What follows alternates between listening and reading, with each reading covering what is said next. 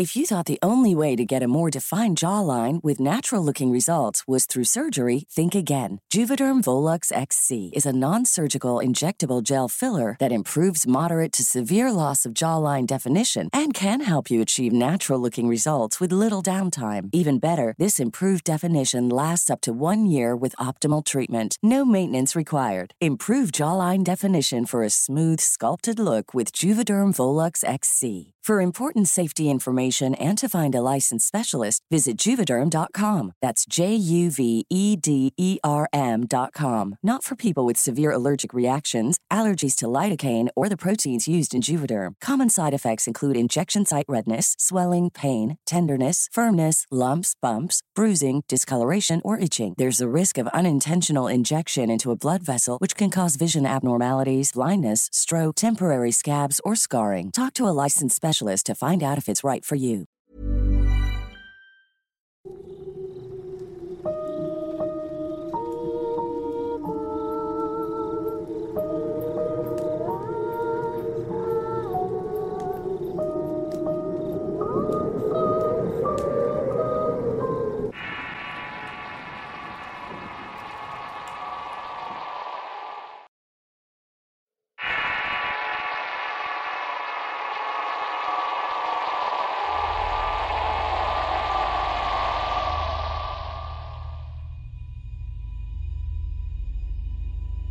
Mi nombre es José Manuel Navajas y soy de Carabobo, Venezuela.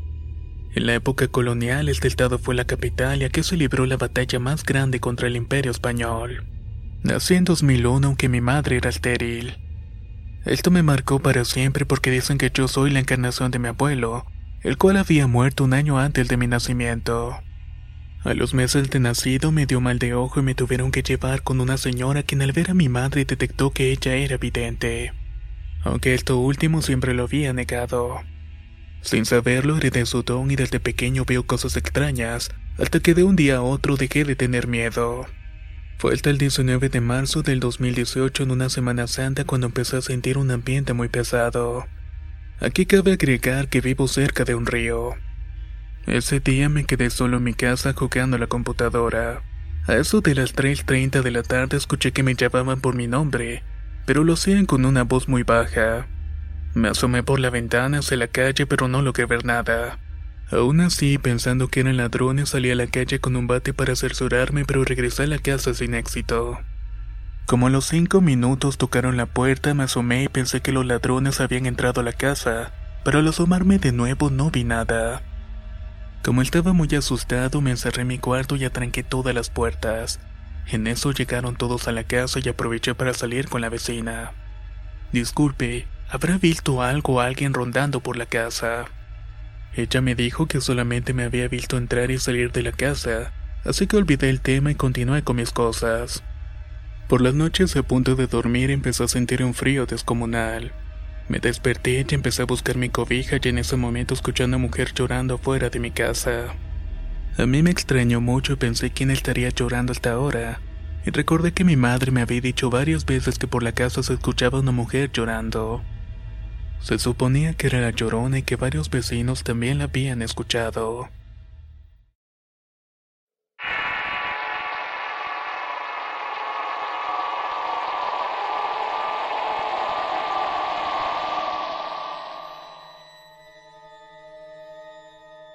Una noche estaba recostado pero no podía dormir y me encontraba solo en la casa.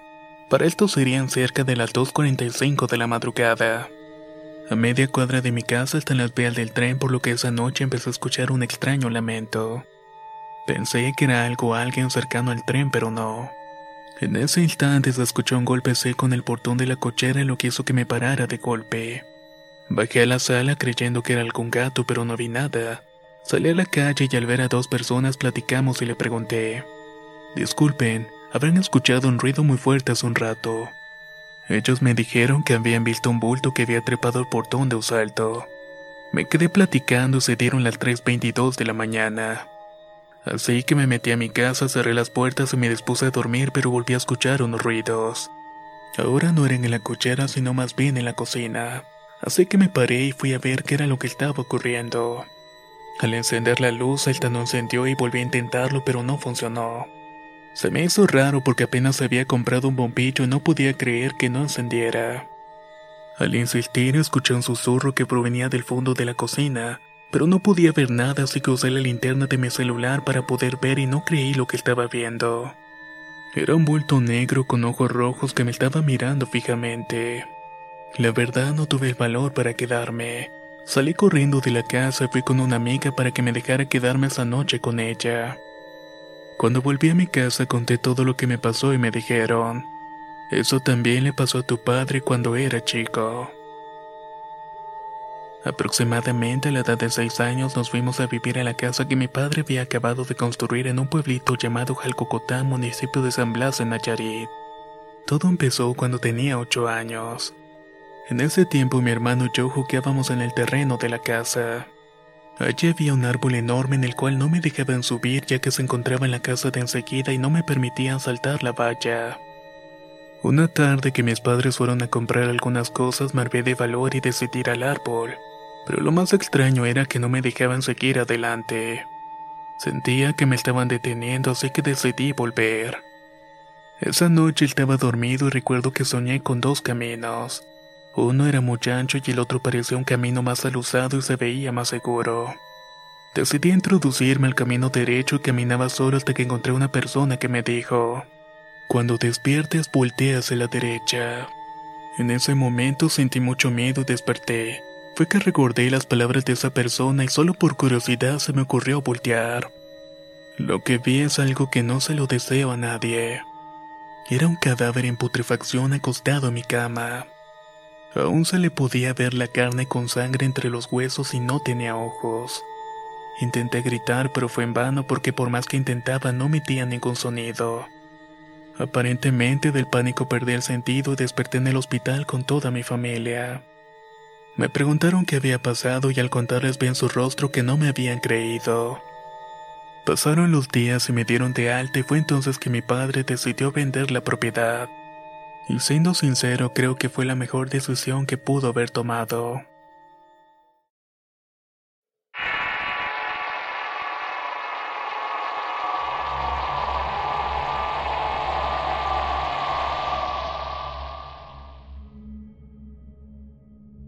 Todo comenzó un día 14 de abril.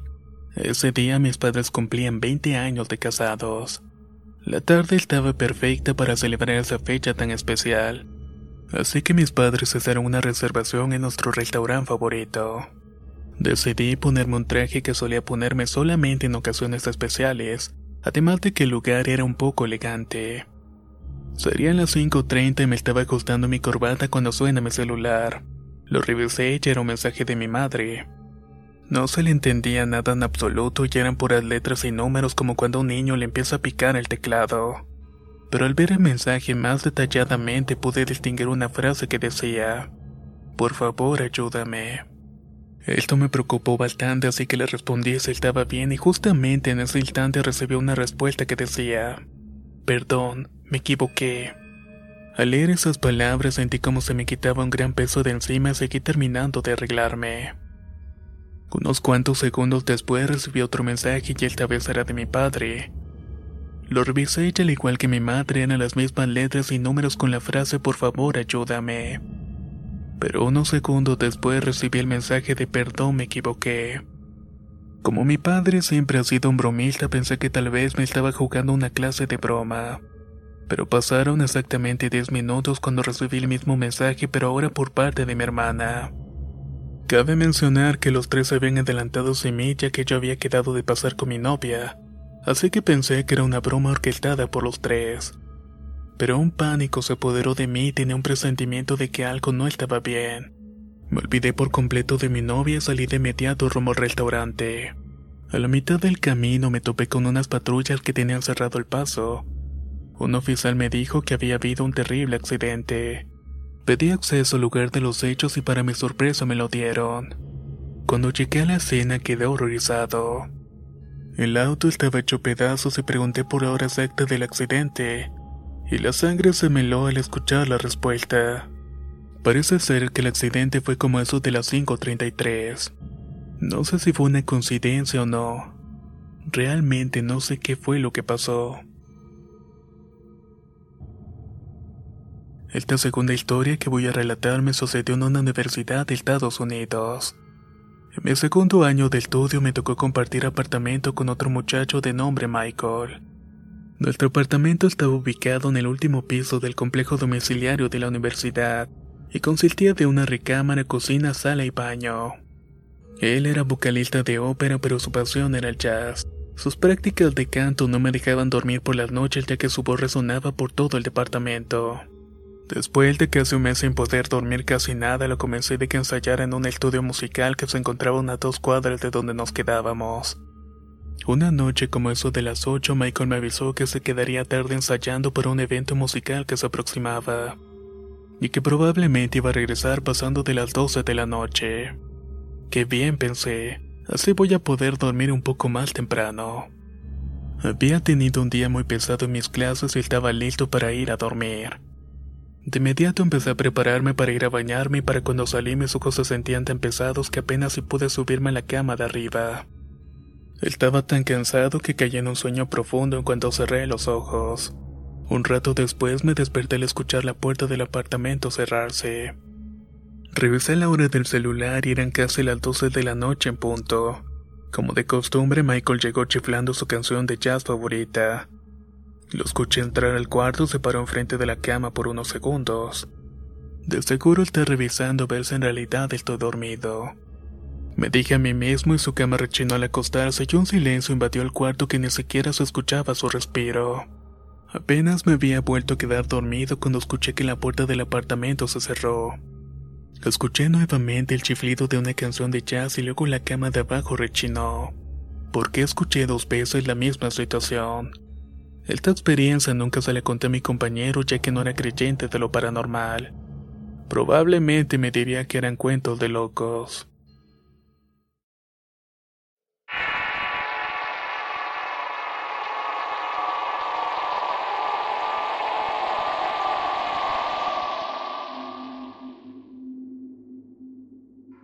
Esto que voy a contar me pasó hace un tiempo atrás. Me llamo Juan Diego y vivo en un rancho llamado Villa García Márquez en Jalisco. Era una noche de mucho viento, me había quedado solo en casa, y para no aburrirme me puse a escuchar las historias. En ese tiempo solía levantarme siempre a las 3 de la mañana, pero no sabía el por qué. Nunca pensé en nada raro, pensé en nada malo.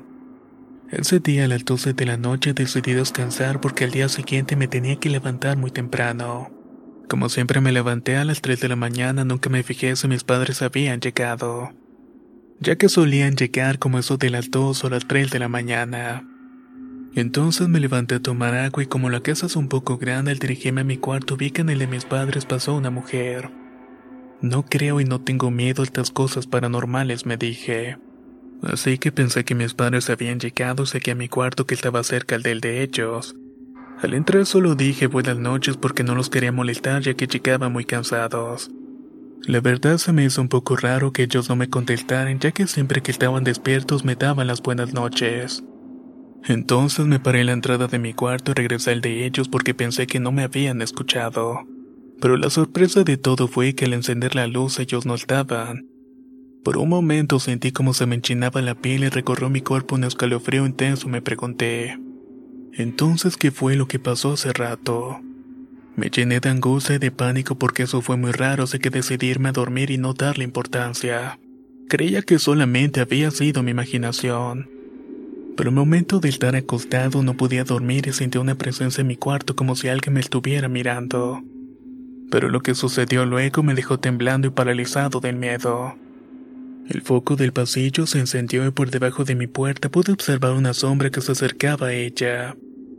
No sabía qué hacer y tenía ganas de gritar, pero no podía y en ese momento intentaba rezar y tampoco podía por el miedo. Ahí fue que escuché que abrieron la puerta de mi casa y eran mis padres que habían vuelto. Grité tan fuerte que ellos me escucharon y fueron corriendo a ver qué era lo que estaba ocurriendo. Después de tranquilizarme un poco les expliqué lo que había sucedido y ellos pudieron entenderme ya que cuando mi hermana se encontraba en casa también escuchaba cosas raras. Un día ella había amanecido rasguñada de las manos y nunca supieron el por qué. Así que buscaron un padre y bendijeron la casa. Después de eso creo que todo se tranquilizó, porque el padre dijo que todo se encontraba en calma. Desde ese momento nunca volví a escuchar nada en la casa, pero después de todo ahora tengo mucho miedo de volver a escucharlo de esa noche.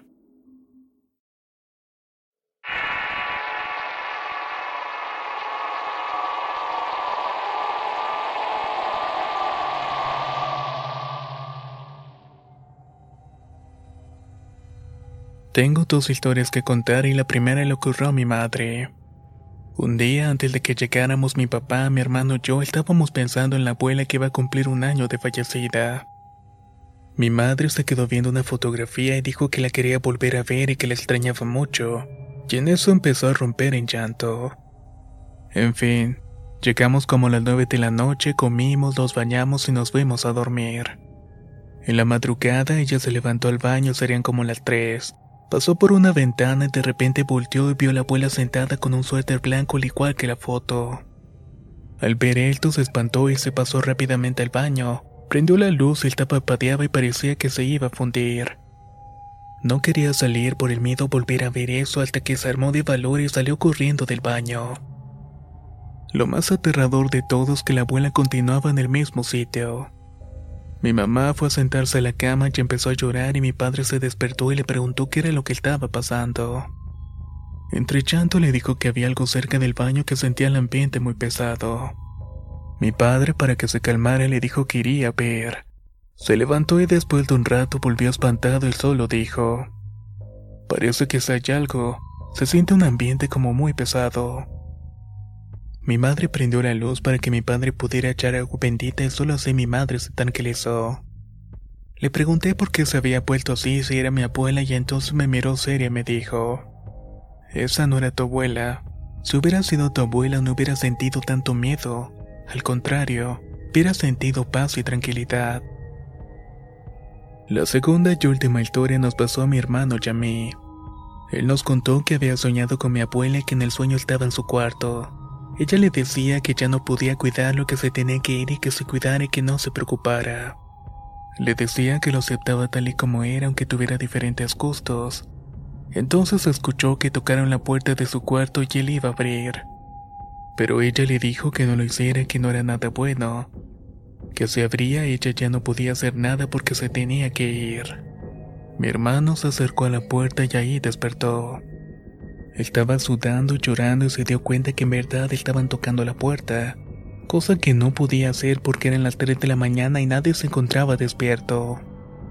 Me quedé sorprendida porque yo también había soñado con la abuela. La vi tan hermosa con una pijama morada y un escapulario. Pero lo que no entendí fue porque había una persona atrás de ella.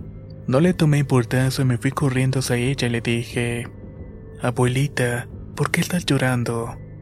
Perdóname que me despida, pero me siento muy mal y te quiero mucho. Ella me abrazó y me dijo que cuidara bien a mi bebé y que no me preocupara. Que todo estaría bien y que mis padres estarían conmigo y mi pareja también. Lo raro es que yo no estaba embarazada, apenas tenía 13 años y tampoco tenía pareja. Pero ahora lo que me llamó mi atención es que de repente estaba cargando un niño recién nacido. Me dijo que se tenía que ir y que cuidara también a mi madre y que no le hiciera llorar, ya que ella había sufrido mucho de niña.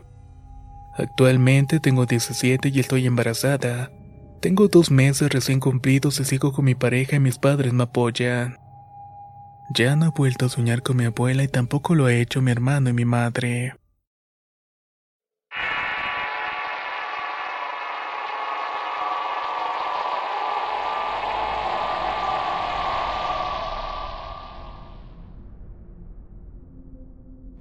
Cuando tenía unos ocho años aproximadamente vivíamos en Caracas, Venezuela, justamente en la avenida Urdaneta en el edificio llamado 37.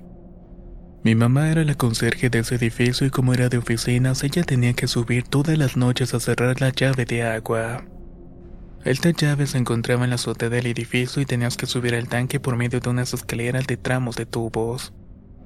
Esa noche en particular, el último inquilino salió como eso de las 12 de la noche, Así que mi madre esperó para subir ya que era un día viernes. Como eso de las 12.40 ella decide subir y yo la acompaño junto con mi sobrino quien para ese entonces tendría como 4 o 5 años. Mi mamá nos pidió que nos quedáramos en el ascensor esperándola. Así que ella subió sola y a oscuras, aunque conocía la zona no tuvo problemas. Pero a los minutos baja súper pálida y casi desmayada tirando la puerta de acceso y queriendo bajar rápidamente. Llegamos a la casa, la calmamos y le preguntamos qué era lo que había pasado. Nos contó que ella estaba agachada cerrando la llave y escuchó unos pasos. Pensando que éramos nosotros, nos regaña pero no voltea, sin embargo dice que sintió dos manos frías que se le afincaron en la espalda a la altura de los hombros. Cuando ella siente eso, se voltea rápidamente y no ve a nadie. Allí el donde se asusta y baja corriendo con los nervios de punta. Lo terrorífico del caso es que al día siguiente le picaba la zona donde le habían tocado. Al pedirnos que la revisáramos casi me desmayo cuando veo que dos manos grandes estaban marcadas claramente en rojo en su espalda. Me espanté horrible ya que esas marcas le quedaron como por una semana completa y nunca supimos de qué se trató realmente. A los 21 años estaba en la universidad y quería ir a una casa de una amiga a hacer unos trabajos. Como se nos hizo muy tarde, decidí quedarme en su casa y no era la primera vez que lo hacía, siempre nos quedábamos juntas en su cuarto.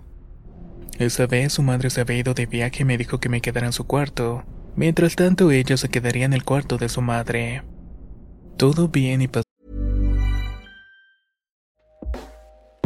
Hey everyone, I've been on the go recently Phoenix, Kansas City, Chicago. If you're like me and have a home but aren't always at home, you have an Airbnb. Hosting your home or a spare room is a very practical side hustle. If you live in a big game town, you can Airbnb your place for fans to stay in. Your home might be worth more than you think. Find out how much at airbnb.com/slash host.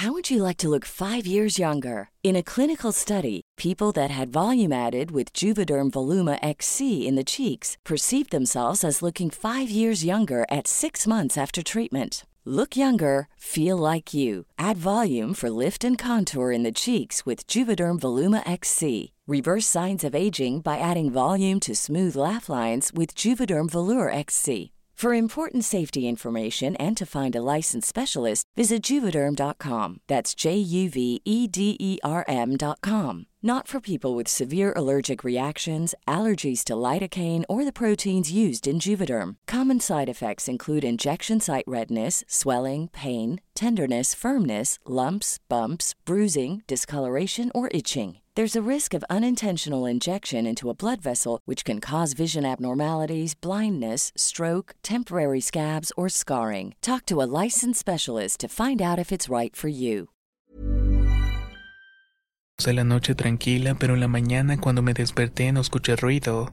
Deduje que ella aún estaba dormida, así que me quedé en la cama.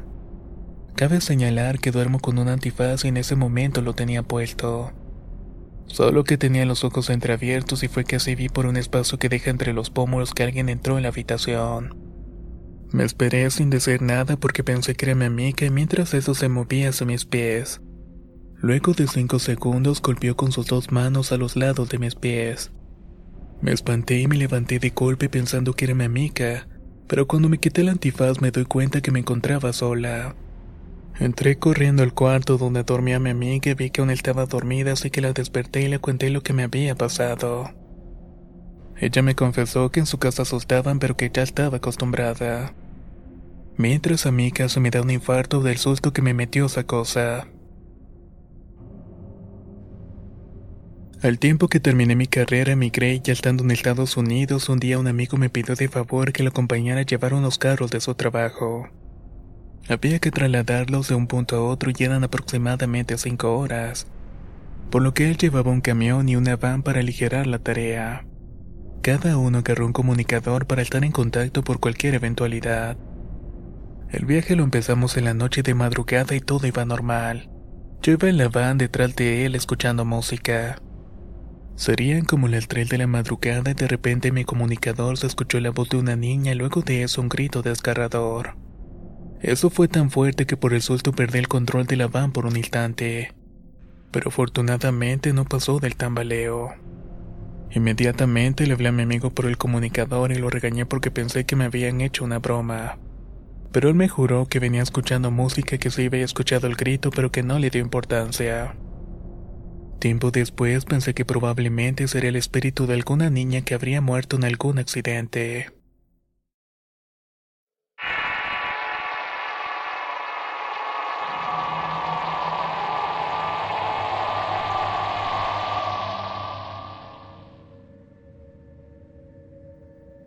Me llamo Tefi Villarreal y esto me sucedió el mes pasado.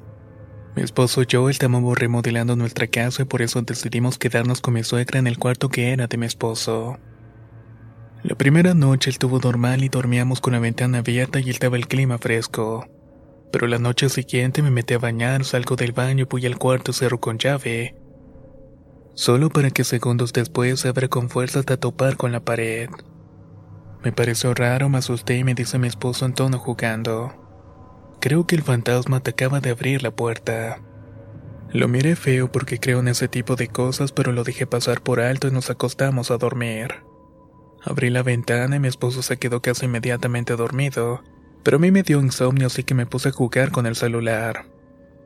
Empecé a dormitar cuando de repente me dio un calambre horrible en la pantorrilla, me fijó la hora del celular y eran las 3.05 de la madrugada. No le tomé importancia, me quedé dormida y la noche siguiente llegué a la casa de mi suegra y apenas entré me comenzó a dar un dolor de cabeza inmenso. No quise cenar, así que me subí y me bañé con agua helada para que se me quitara el dolor, pero solamente se me quitó por unos minutos.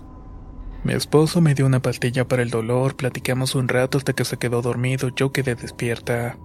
Estaba esperando que me diera el sueño, así que me puse a jugar nuevamente con el celular. Cuando comencé a dormitar, la puerta se abrió de golpe y casi me da un paro y del susto me levanté aunque mi esposo seguía dormido. Miré hacia la ventana para asegurarme de que la había cerrado y así era. Luego vi mi celular y vi que eran las 3 de la madrugada. Lo único que hice fue abrazar a mi marido y tratar de dormir. Los dos días posteriores a eso no sucedió nada extraño, pero luego me empezaron a dar unos calambres. Pasé esa semana tan cansada que mi humor cambió y a pesar de llevarme bien con mi suegra le dije a mi esposo, creo que es mejor que nos vayamos de aquí aunque durmamos en el polvo. Mi suegra no quería que nos fuéramos pero al final lo hicimos. Como aún no habían terminado la parte de arriba dormimos en el piso de la sala. Y a pesar de los moretones y la incomodidad de dormir en el piso, no me volvieron a dar esos calambres tan extraños. Mi esposo dice que cuando era joven en ocasiones veía a alguien parado frente a su cama. Cuenta que lo vio durante un tiempo hasta que luego desapareció. Probablemente era la misma cosa que me estaba molestando.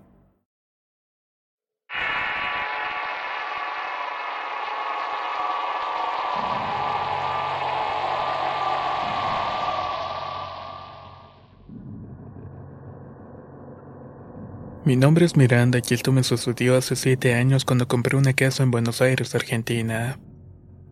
Desde que llegué al lugar empecé a sentir que alguien se tiraba como en la cama y en ocasiones cuando estaba de espaldas el televisor se cambiaba solo de canal. Luego todo empeoró al punto de tirarnos piedras adentro del cuarto. Cuando me iba mi hermana decía que en la casa se escuchaba que tiraban ollas y platos y que se podía oler como velas encendidas. Yo trataba de no estar sola y siempre dormía con las luces encendidas. Y al poco tiempo mi pareja fue a vivir conmigo y arreglamos la casa. Pusimos ventanas y cambiamos puertas, asimismo puso su taller de carpintería. La distribución quedó de tal modo que para entrar a la casa se tenía que pasar forzosamente por su taller.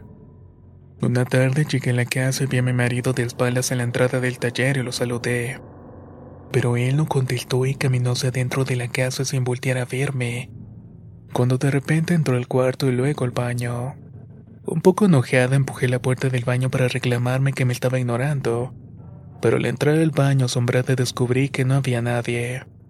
A los pocos días mi sobrina nos visitó y al cabo de un rato ella me pide que llamara a su padre. Le dije que aquí no estaba su papá y ella comenzó a gritar, Papi, papi, te está llamando mamá. Yo le repetí que no estaba y que no lo había visto en todo el día, y ella muy enojada me dice que no le mintiera que estaba sentado en mi cama. La tuve que tomar del brazo, la llevé al cuarto para que viera que no estaba allí y le dejé revisar toda la casa. Después de buscarlo me miró la cara y me dijo, Tía, Te juro que miré por la ventana y vi a mi papá que estaba acá sentado en tu cama. De este suceso pasó una semana y un día estaba hablando por teléfono con mi marido cuando de repente me da por mirar a la puerta del taller. Ahí pude ver que estaba mi marido parado mirándome. A todo esto él seguía hablando en el teléfono y la figura que yo veía no tenía el celular y solamente estaba parado estático. En ese momento me dio mucho miedo cerré las hojas de madera para no ver hacia afuera. Cuando llegó le conté lo que estaba viendo y que él se rió y me dijo, no hagas caso e ignora su presencia. Así lo hizo hasta que llegó el día en que estaba cocinando y vi de rojo una luz pequeña pero muy brillante y muy blanca. Por más que intentaba verla de frente no podía y solamente la podía ver de reojo. Al poco tiempo de eso se muere un cachorro que tenía y muy tristemente empezó a llorar. Estaba en la cama y en eso veo el lomo de un perro apenas visible a la altura de la cama como ocultándose.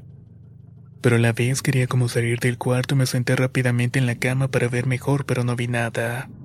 Incluso me agaché para ver debajo de la cama y tampoco había nada. Miré por la ventana y mis otros perritos estaban todos afuera y con las puertas cerradas.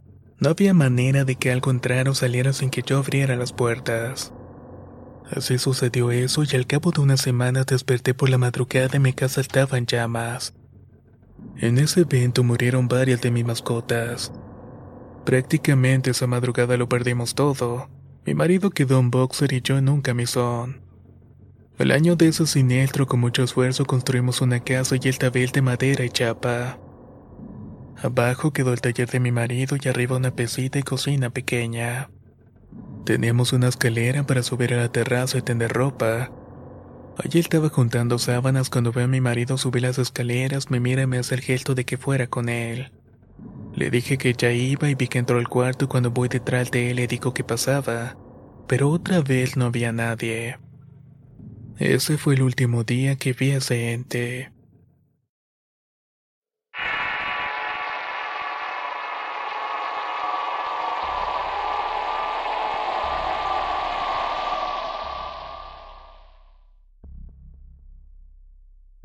Mi nombre es Gerardo, vivo en El Salvador y esta historia me la contó mi madre.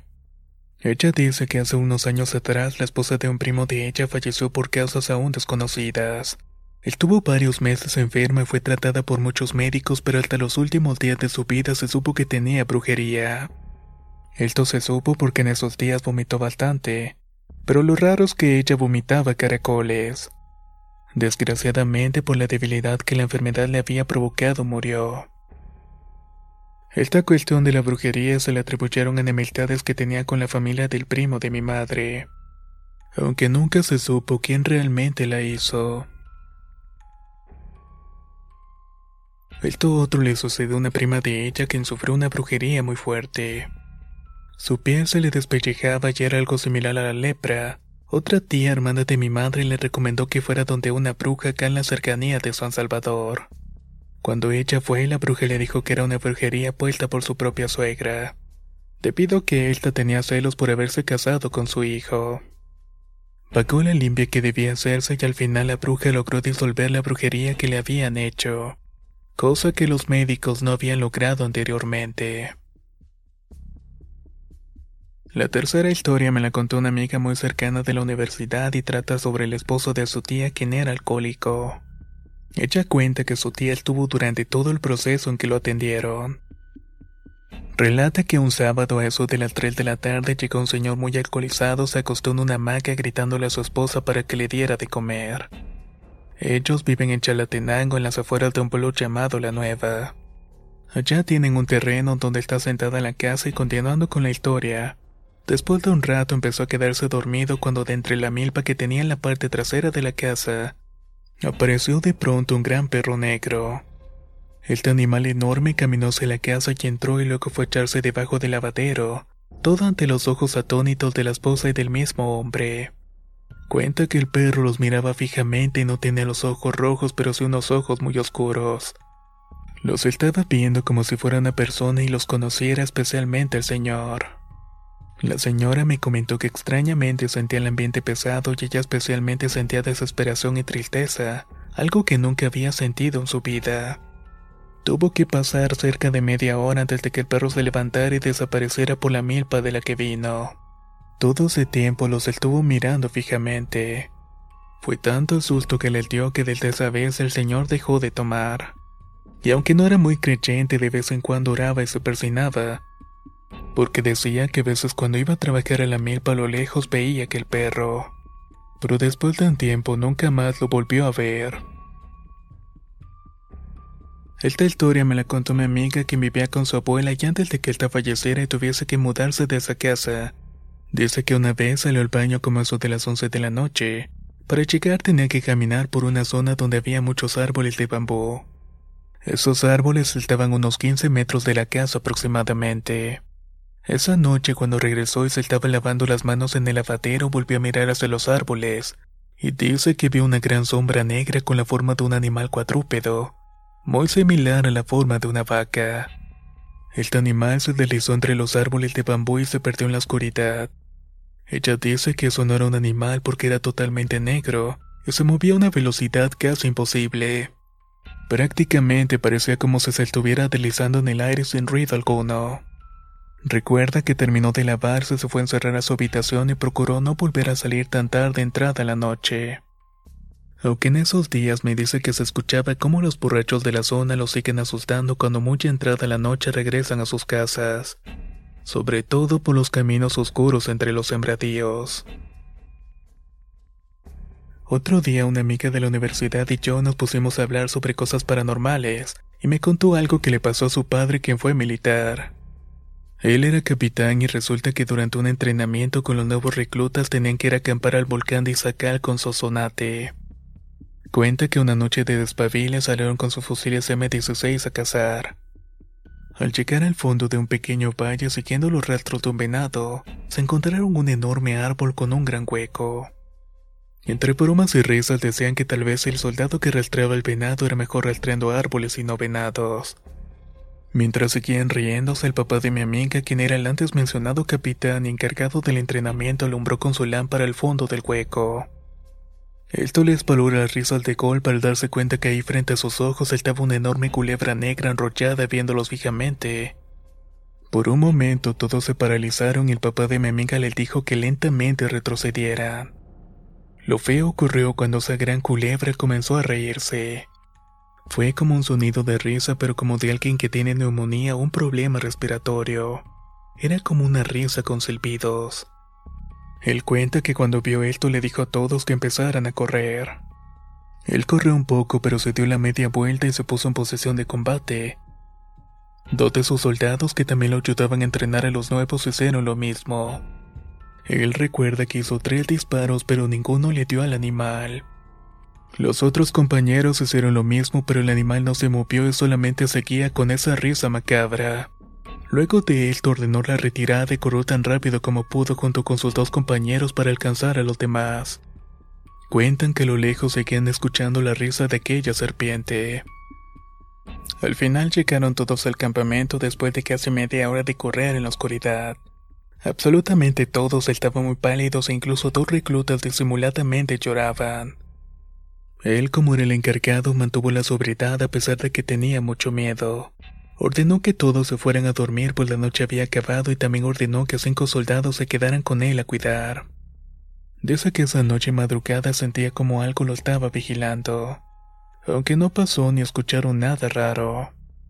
Al día siguiente, los siguientes del entrenamiento siguió como de costumbre, practicando técnicas de supervivencia y otras cosas. Pero no volvieron a salir a cazar de noche en los otros días que faltaban del entrenamiento. Respecto al animal, el padre de mi amiga le dijo que era una culebra negra muy grande similar a una anaconda, cosa rara porque acá en el país no está esta especie.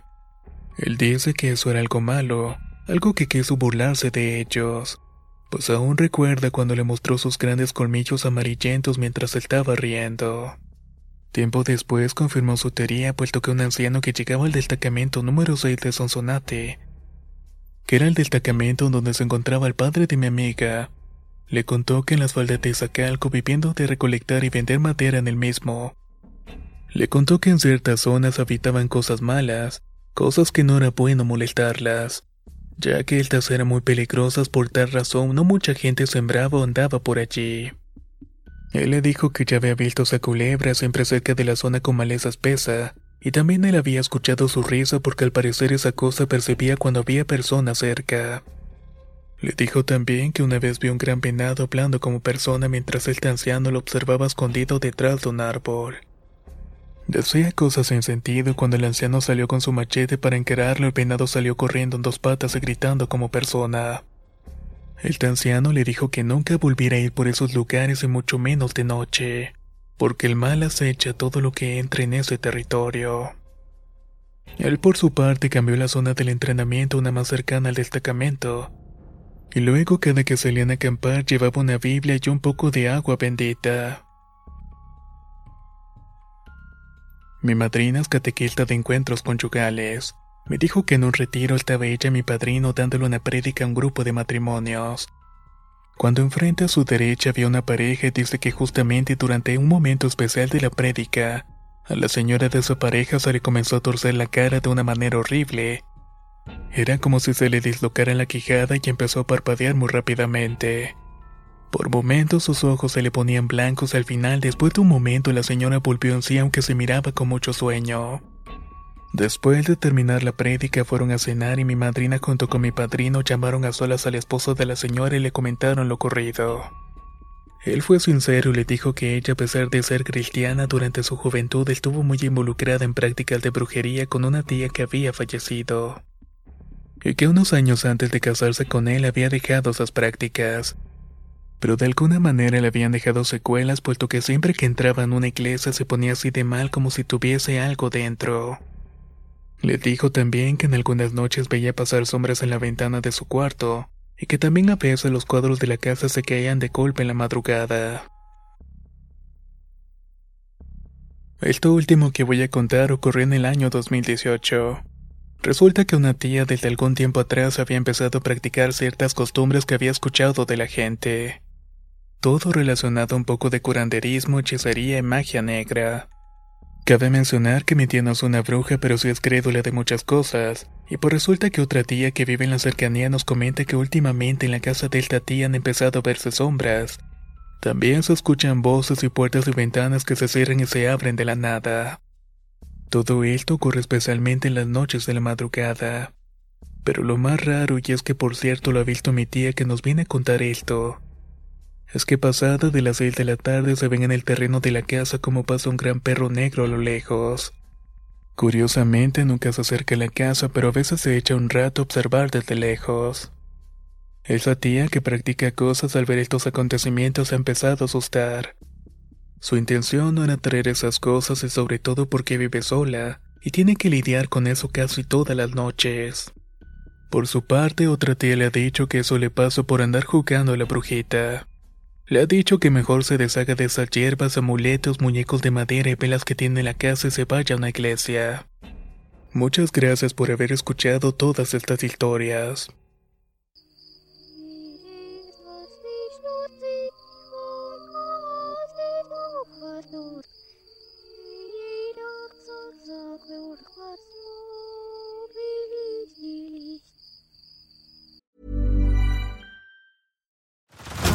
Head over to Hulu this March, where our new shows and movies will keep you streaming all month long. Catch the acclaimed movie All of Us Strangers, starring Paul Mescal and Andrew Scott.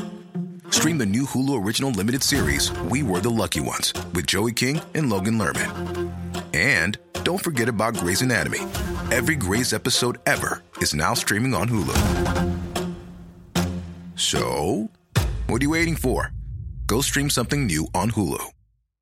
If you're looking for plump lips that last, you need to know about Juvederm lip fillers. With Juvederm Volbella XC and Juvederm Ultra XC, your lip look, whether it's subtle or bold, can last up to one full year with optimal treatment and no additional maintenance. Find a licensed specialist and see if it's right for you at juvederm.com today. That's J U V E D E R M.com. Add fullness to lips in adults over 21 with Juvederm Volbella XC or Juvederm Ultra XC. Do not use if you have severe allergies or a history of severe allergic reactions, or if you're allergic to lidocaine or the proteins used in Juvederm. Tell your doctor if you have a history of scarring or taking medicines that decrease the body's immune response or that can prolong bleeding. Common side effects include injection site redness, swelling, pain, tenderness, firmness, lumps, bumps, bruising, discoloration, or itching. As with all fillers, there's a rare risk of unintentional injection into a blood vessel, which can cause vision abnormalities, blindness, stroke, temporary scabs, or scarring. For full important safety information, visit juvederm.com.